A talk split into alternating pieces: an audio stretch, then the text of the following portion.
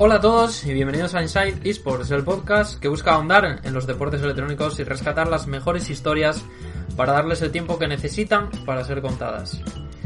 Desde este podcast de Milenio España os acompañamos José Ángel Mateo, que soy yo, como ya sabéis, y Bruno Ubiña, gallegochito, en Twitter.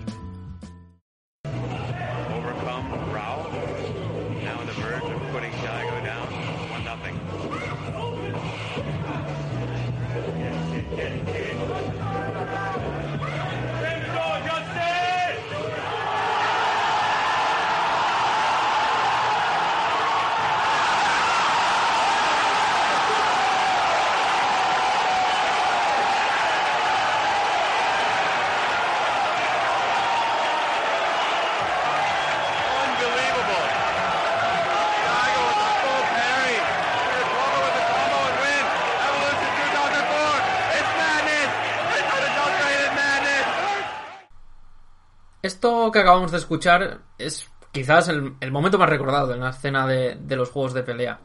Y además es uno de los momentos más espectaculares de la historia de los videojuegos en general, con mayúsculas. En el Evolution Championship Series, más conocido como Evo, en 2004, se celebró, que se celebró en la Universidad Politécnica de, California State, Daigo Umehara, eh, The Beast, como se le conoce, y Justin Wong se enfrentaban en las eliminatorias por el título de, campeón de Street Fighter 3 eh, Third Strike. Daigo estaba contra las cuerdas, con un Wong que tenía las de ganar, con, con Chun-Li. Sin embargo, eh, Daigo se sacó de la manga unos 15 parries consecutivos eh, con Ken al superar de Chun-Li, ya ves, un, aluvión de patadas que le venían a la cara y los paró todos y cada uno.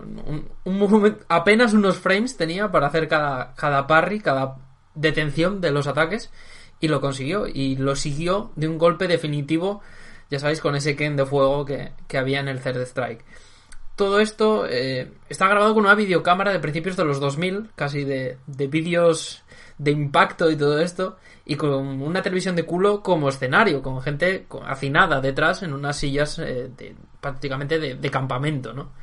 Ese momento es histórico y eso es algo que sabían quienes lo organizaban, quienes lo estaban viviendo. Una demostración mecánica, de conocimiento del juego y de talento que a día de hoy, con lo que ha evolucionado los eSports y todo este todo este chiringuito un poco, eh, pues sigue siendo muy impresionante. Sin embargo, eh, el título que tiene este vídeo en YouTube pasó a la historia con uno muy normal, como es Evo Moment eh, número 37. Un nombre muy genérico que quizás mucha gente no sepa por qué lo tiene. Eh, se le encargó a Ben Cureton, uno de los responsables del torneo, el crear un vídeo con ese momento para, para llamar a que la gente participara en otras ediciones, para, para hacer un poco de bulla y que se hiciera viral, ya en momentos previrales quizás de internet. Em, y él dijo, eh, hay unas declaraciones que a mí me, me vuelven loco, que, que usó esos dos dígitos prácticamente al azar.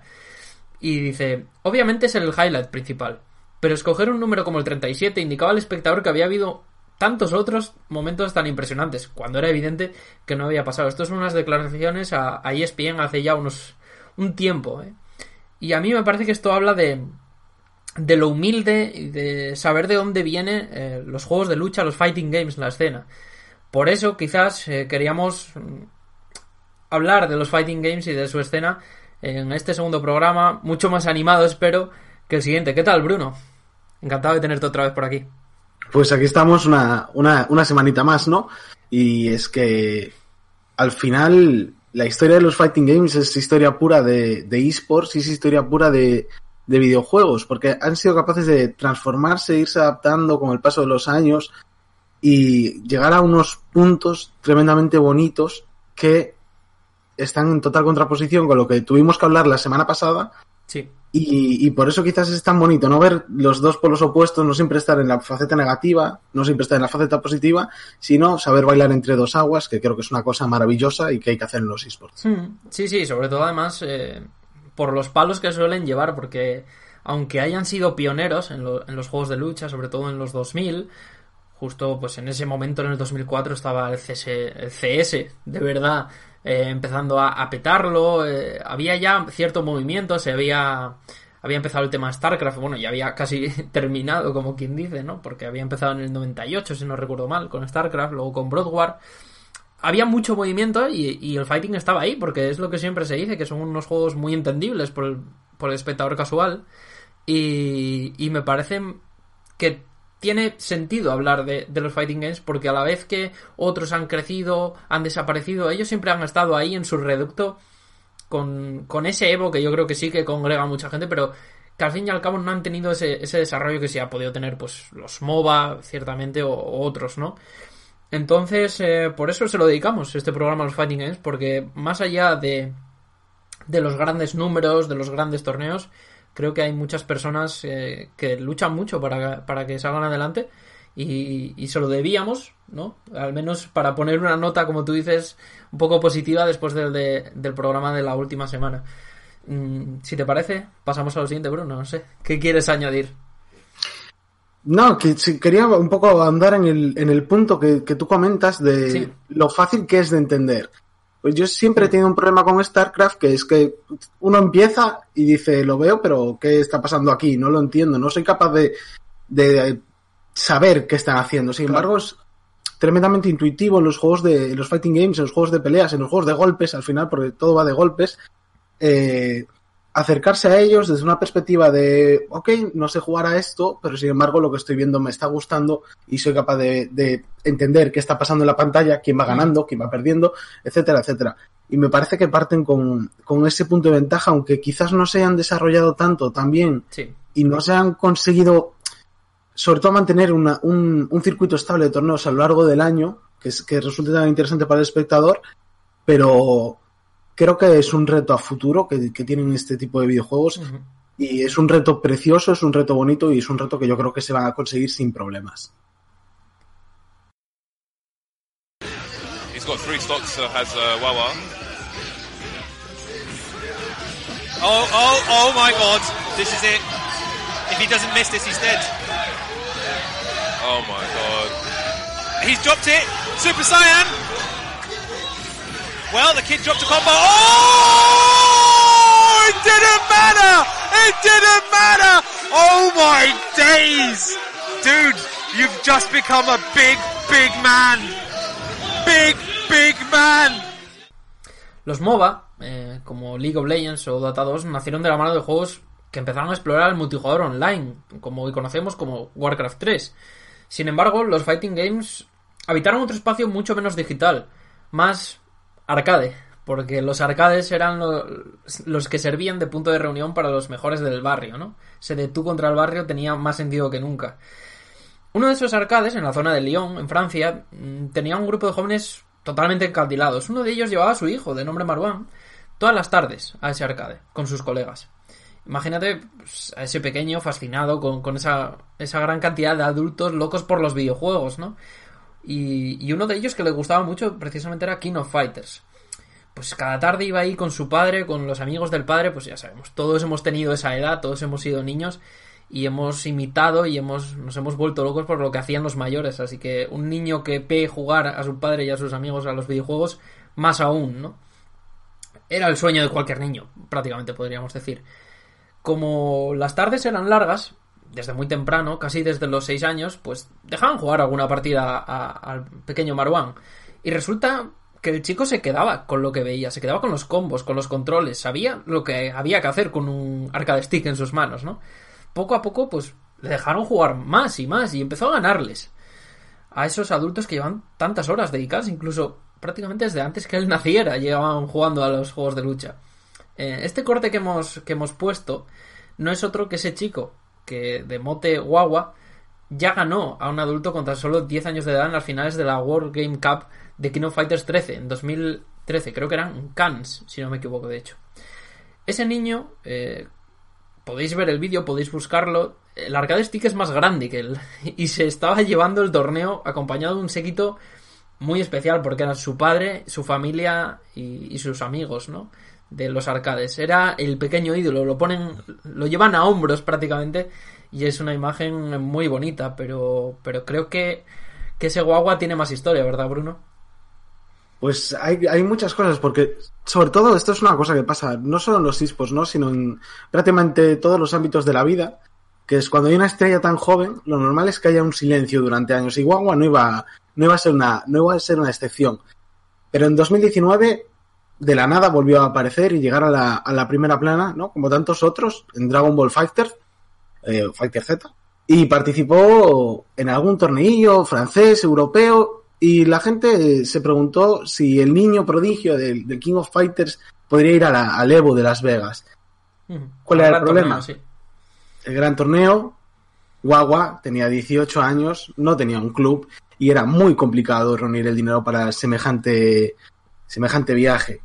Cruzar el océano no es fácil y menos para un chaval de 18 años. Pero no importó. No importó porque la propia comunidad fue la que reunió el dinero para, para su elegido, para su niño, para su chaval, el, el de todos. Era un talento precoz y tenía que ir al torneo de lucha más importante del año, se lo merecía fue algo que le tocó muy dentro. En, en sus propias palabras dice, eh, fue algo que me tocó muy dentro y lo agradezco mucho. Es gracias a mi padre y a la comunidad de juegos de lucha de Lyon que, es don- que estoy donde estoy ahora mismo. Eh, Así lo dice él en, el, en un documental, un documental precioso que ha subido el, el, eh, Mónaco de esports hace unos días. Sí, fíjate que, que de no tener equipo está en el equipo del Mónaco, ¿no? que prácticamente es uno de, los equipos más millonarios del mundo, sobre todo por, el PIB que tiene per cápita la, zona, ¿no? Es, bastante curioso, sí. Y, es que el resto, en el momento en el que consigue su club, el resto es historia. Y, y Wawa es capaz de vencer en el Saga de Japón de Dragon Ball Fighter. Es, el Saga es uno de los grandes torneos, es, la previa al gran campeonato mundial de título de, de peleas basado en Goku y compañía. Y al final estás en Japón, que es la cuna de los, de los juegos de peleas, donde posiblemente hay más nivel medio entre los jugadores Sí. y, y eres el europeo que consiguió ganar en territorio nipón. Eres eh, directamente, consigues tu, tu salto al Hall de la Fama de, de los Fighting Games, de los esports europeos. Y la verdad es que es cierto que no se puede confirmar su trayectoria porque en el Campeonato Mundial de París cayó en grupos, un mundial en el que había un nivel espectacular. Sí, ese mundial, eh, bueno, fue hace relativamente poco. El mismo Shanks, que es el, el jugador español que, que estábamos todos empujando, se quedó fuera cuando iba con el séptimo mejor puntuación de, de toda la temporada. El propio Sonic Fox. Hay gente muy buena que se quedó fuera. Incluso a Shanks le echó en la última partida a Goichi, ¿no? Que es el que al final acabó ganando. Era esa fase de grupos fue bastante dura. Y incluso en el, en el- en el documental en el que tú citabas, eh, está Guagua comentando cuando, cuando él está eliminado, está destrozado, está llorando. Porque encima, claro, es que jugaba en casa y eso no, no se lo podía permitir. Pero bueno, es que es lo que decimos, ¿no? Eh, tiene 19 años, 18, eh, es un niño. es que todavía le queda mucho. Hay gente en el mundo de las peleas, pues ya antes hablábamos de, del gran Daigo, es que Daigo va para 40 años y sigue dándole caña, ¿no?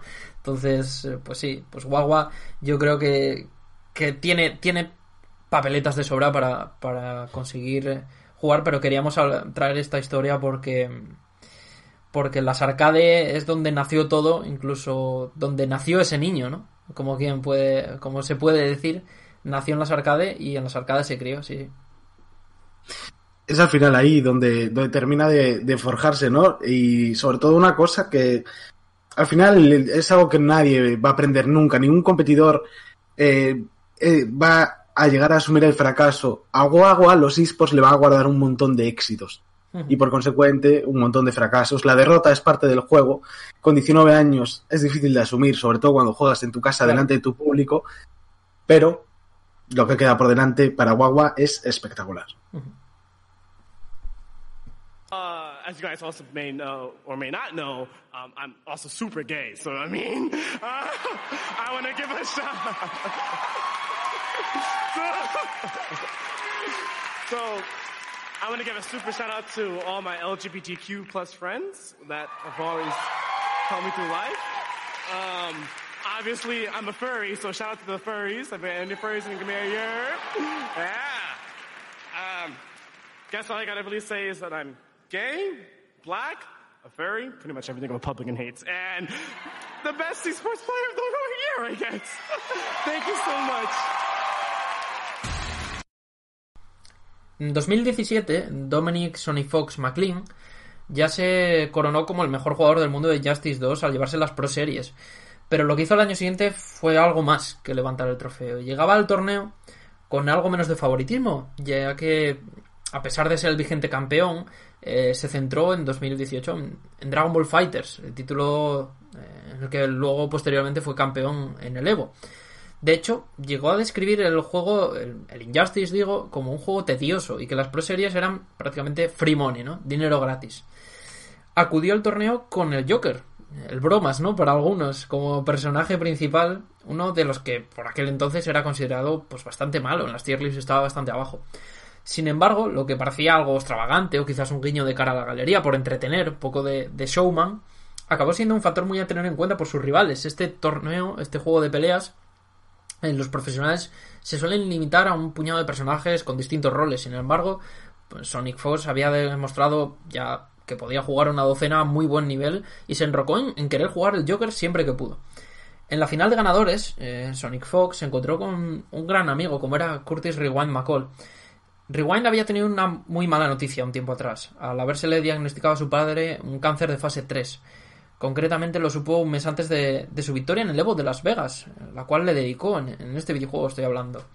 Su familiar se sometió a la cirugía obli- obligatoria por, esta enfermedad antes de que Rewind se marchara a Chicago para disputar las finales de la Pro Series de estas que estamos hablando. Al ser americano, pues todos podemos imaginarnos hasta qué punto escalaron las cifras del gasto familiar en, sanidad y en la operación, y lo necesario que era para Rewind llevar dinero a casa, incluso llevarse el premio eh, definitivo.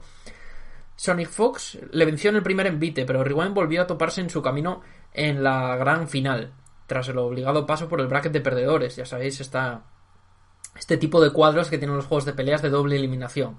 Sonic Fox eh, se llevó el torneo y en la propia entrevista post partido eh, mostró su nivel como persona al afirmar que donaría una cuarta parte del premio, 10.000 dólares a Rewind, igualando eh, lo que ganarían ambos en el torneo. Y dijo, no hago esto por el dinero. Rewind es uno de mis mejores amigos, un compañero de entrenamientos y estoy muy feliz de haber podido compartir esta final y este premio con él. Pero de Sony Fox sabemos más cosas, ¿verdad, Bruno? Y es que al final Sonic Fox, uno de los talentos dis- multidisciplinares de los juegos de lucha, y, que tiene, de hecho, no simplemente es que, se dedica a distintos juegos, es que es capaz de, conseguir victorias en ellos, en, torneos importantes además. Y, recibió en 2018 el premio al mejor jugador de esports en los Game Awards. Ese año logró, había logrado ganar el campeonato de Evo, la- las finales de Evo, el torneo más importante en Dragon Ball Fighter. Eh, pero también había tenido ese detalle con, con, con Rewind en Injustice 2. Y aquí es donde viene el girito, ¿no? Al final, y que explica un poco todo lo que, todo lo que Sonic Fox es, o por qué hace las cosas que hace. Porque resulta que Sonic Fox también es un, es un icono del colectivo LGTBI. Y en los torneos siempre va disfrazado de zorro, con su bandera trans, y fue precisamente en el discurso de, cuando recibió el premio Mejor Jugador de eSports de los, de los Game Awards que dejó clara su posición y tuvo a bien decir, pues como muchos podéis saber, soy super gay. Quiero mandar un saludo a mis amigos de la comunidad LGTBIQ. También soy un furry, así que un saludo a los furries. Así que soy gay, negro y furry, casi todo lo que odian los republicanos. Ah, y el mejor jugador de esports del año. Esa, esa cita de Sonic Fox es que es, es buenísima porque se le ve emocionado de verdad. Eh, llegaba a decir, dice, estoy más nervioso aquí, en este escenario, con tanta gente importante, que en el Evo luchando. Mi terreno es ese. Pero sí es verdad que Sonic Fox siempre, es, siempre ha sido un showman. Además, siempre ha animado a la comunidad. Aquí mismo en el Saga de Madrid lo vimos, ataviado con, con esa bandera trans. Y, y a mí me parece que es un tío, una, una persona, porque también le gusta que le, que le traten de manera no binaria, eh, que es una persona muy saludable para el medio, porque es un icono, que yo creo que también es lo que, lo que hace falta en esta escena. Y, y Sony Fox a la es un- una maravilla para el sector, es una bendición, porque incluso en un medio o en un escenario tan mainstream como lo- los Games Awards eh, puede tener ese espacio para, para un discurso tan bonito, además de que no subió al escenario por eso, ni siquiera subió por lo de Irwan, subió porque realmente había sido el mejor del año, posiblemente, sin, sin, lugar a dudas. Entonces, pues sí, eh, Sony Fox, un, un verdadero icono de, de los juegos de lucha. ¿Qué pasó? Eh, a ver, eh, en mi mes de vacaciones, ¿vale? Porque era mi mes de vacaciones, me fui a escalar y me caí de 32 metros de altura. Con lo cual, eh, bueno, me tuvieron que rescatar en helicóptero, estuve seis, seis, seis operaciones en el pie, eh, un montón de tiempo ingresado y bueno, ahí directamente, tal como tuve el accidente, mi vida en el porno se acabó. Porque tal como yo me lesioné, como yo no podía ir a trabajar, rápidamente es lo que te digo, en el porno te buscan un sustituto rápido. Y entonces, pues, quieras o no, ahí mi vida volvió a cambiar de la noche a la mañana, pero a la inversa. Claro. Y pues bueno, ahora gracias a ello, gracias a ello he llegado a la comunidad de Fighting Games y estoy, Ahora- la, y ahora- estoy la mar, y estoy la mar de contento por ello, ¿sabes? O sea, Y para continuar y hacer un poco de, justicia a lo que es la, los Fighting Games, es importante hablar de, la comunidad española. Y sobre todo, quizás una de las figuras más especiales que tenemos es a, es a Coco Rodríguez. El giro que dio su carrera fue como mínimo extraño. Coco Rodríguez se dedicaba al cine para adultos, donde estuvo 10 años trabajando, y finalmente se pasó a los deportes electrónicos, concretamente a los Fighting Games. El, el exactor porno tuvo una caída desde 32 metros de altura, que evidentemente terminó por retirarle de su antigua profesión, pero le abrió la puerta a una de las comunidades más solidarias de los ISPOs. Lo que no se esperaría a Coco es que tras el giro que dio su vida y el problema de tener que abandonar la que, la que era su profesión iban a aparecer más impedimentos. Una vez inscrito en Saga, uno de los torneos más importantes de la escena de Dragon Ball Fighter Z, en su parada madrileña, tuvo un revés económico que estuvo a punto de costarle la participación. Un desafortunado problema de salud de su perra lo llevó a una consulta de veterinaria de urgencia, un coste monetario que le impedía desplazarse al evento y que ponía en grave peligro su participación en el Saga de Madrid. Sin embargo, hemos dicho que estuvo a punto. La comunidad de los Fighting Games, la misma que le acogió tras un duro posoperatorio, se puso manos a la obra al poco de que la ahora jugador anunciara que no estaría disponible para competir y organizó un streaming benéfico para recaudar fondos que costaran su viaje. La meta no parecía demasiado ambiciosa tampoco, parecía incluso que se podría alcanzar 400 euros. Cinco minutos fue lo que se tardó en conseguirlo. La comunidad se volcó con Coco y estará en el, estuvo en el Saga de Madrid luchando por una plaza en las finales del circuito mundial. Pensaba que si llegábamos a ese objetivo iba a ser justito. Al ver que lo conseguíamos en cinco minutos se me, se me saltaron las lágrimas. Lo de esta comunidad es increíble. Estaba absolutamente desbordado Coco con, con esta situación. Dos horas después del comienzo del streaming ya había 1.300 euros recaudados. Y aquí viene otro giro más, porque la historia de Coco Rodríguez está llena de giros. No solo tuvo la oportunidad de ir al Saga de Madrid, sino que estará en el próximo Evo, billete asegurado a la competición de Fighting Games más importante del mundo. Pues sí, la escena española y además eh, este corte que pusimos es el propio Coco Rodríguez, como, como tiene sentido que sea, eh, contando su accidente y cómo le acogió la- los Fighting Games. Y es una entrevista con alguien muy especial, porque es con Sharing, con Javier Sanabria, eh, un buen amigo y además una persona que, que está moviendo los Fighting Games españoles como nadie, ¿no? Eh, y es que nada de esto, nada sería posible sin Barcelona Fighters y sin, y sin el propio Sharing. Quizá alguno le conozcáis por, porque ha sido uno de los primeros trabajadores de Riot Games en España, el típico que íbamos a las gamer y a pedirle skins, y, pero también eh, ha sido eh, un comentarista de esports pues desde el principio en, el VP, desde los comienzos del VP, aunque ahora también está en- haciendo LEC allí. Y sin embargo, desde hace unos años, eh, pues dejó su puesto en una de las compañías más importantes del videojuego, donde tenía un sueldo estable, donde tenía un futuro plácido, por, un sueño, ¿no? Desde siempre, pues, eh, como digo, Sharing ha sido un loco de los juegos de lucha y cada, cierto tiempo le picaba el gusanillo de, volver a la comunidad y dedicarse a ella, ¿no? Intentar levantarla cada vez que, se le ocurría porque iba ganando notoriedad y veía que tenía un cierto poder de convocatoria que quería dedicarlo a ello, ¿no? Em, él decía en su, en su vídeo de despedida, llegaba a decir, llega un punto en el que no puedo seguir negando lo que soy, no puedo evitarlo. Tengo que hacer algo con los fighting. Me parecía injusto seguir en Riot con la cabeza en otra cosa. Eh, ya digo, comentaba en ese vídeo. Eh, yo mismo tuve la, la oportunidad de vivir con el anuncio de Project L, el juego de lucha de League of Legends, y, como, como yo esperaba, pues le quería sacar unas palabras y él, él me llegó a confesar que sabía que había algo. A él le habían llegado rumores de, de que estaban preparando, ¿no? Que estaban en preproducción o que algo, algo había por ahí, ¿no? Y me decía, sabía que había algo dentro de Riot, eh, pero cuando me marché me confesaba que, sabía que no era más que un proyecto, que podía salir o no, pero que por eso realmente se salió, porque quería preparar a la comunidad para petarlo una vez llegara. O sea, él quería hacer fuerza, que el League of Legends de verdad es el primer eSport en España, eso no hay duda, y quería trasvasar a gente eh, pues a los juegos de lucha y poder llevarla a este juego nuevo que, que, bueno, todavía no tiene ni fecha de salida ni nada, pero por lo menos ya es una realidad. Yo le vi, bueno, ese vídeo se hizo viral cuando se volvió loco completamente, tiró las sillas, eh, como es normal, porque él, él, él estaba cumpliendo ese sueño en ese momento, ¿no?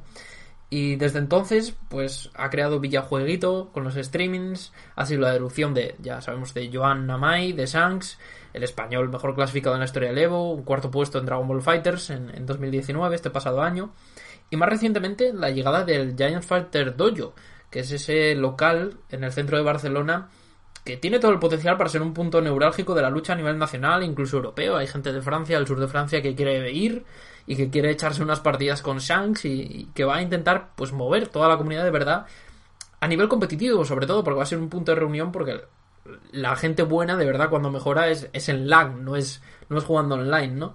Entonces, yo creo que el, que el futuro puede ser brillante si, si, esta comunidad española sigue haciendo cosas tan bonitas como la de Coco, pero también si sigue potenciando eh, el nivel y la calidad de los jugadores, como, como está pasando con Shanks. Así que, no sé, Bruno, yo creo que nos ha quedado un programa muy bonito. Queríamos hablar de los Fighting Games de una manera amable, con anécdotas, con iconos, con momentos destacados. Quizás no los más recordados, aunque tenemos el de, el de Daigo, ese, ese parry histórico. Pero sí queríamos hacer un par de pinceladas para que la gente se quedara de verdad con, con qué, con qué es la comunidad de los fighting en España y en el mundo, ¿no?